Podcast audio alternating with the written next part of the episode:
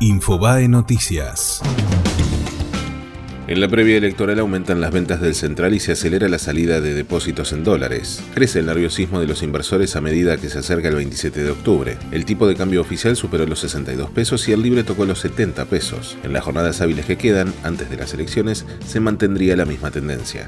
Para el gobierno de la ciudad de Buenos Aires, una familia es de clase media si gana un piso de 51.500 pesos. La Dirección General de Estadísticas y Censo porteña fijó esos valores referenciales para un hogar integrado por dos adultos y dos menores de 9 años. Esto marca un incremento de la pobreza en agosto de 3,8%, levemente por debajo de la tasa de inflación y la evaluó en 32.823 pesos con 32 centavos. Mediciones alternativas sugieren valores notablemente más altos.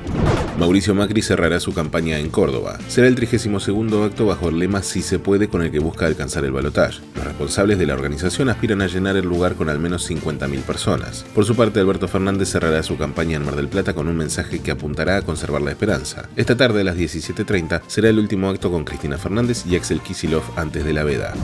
La justicia asegura que recibió seis de los cuadernos originales del chofer Oscar Centeno. Hasta ahora se creía que habían sido quemados y solo había trascendido las fotocopias. Junto con los cuadernos, que para fuentes judiciales serían los originales que escribió Centeno, se entregaron dos CDs con las filmaciones que hacía el chofer de Roberto Barata, receptor de bolsos con coimas y segundo de julio debido en el Ministerio de Planificación durante los 12 años del kirchnerismo.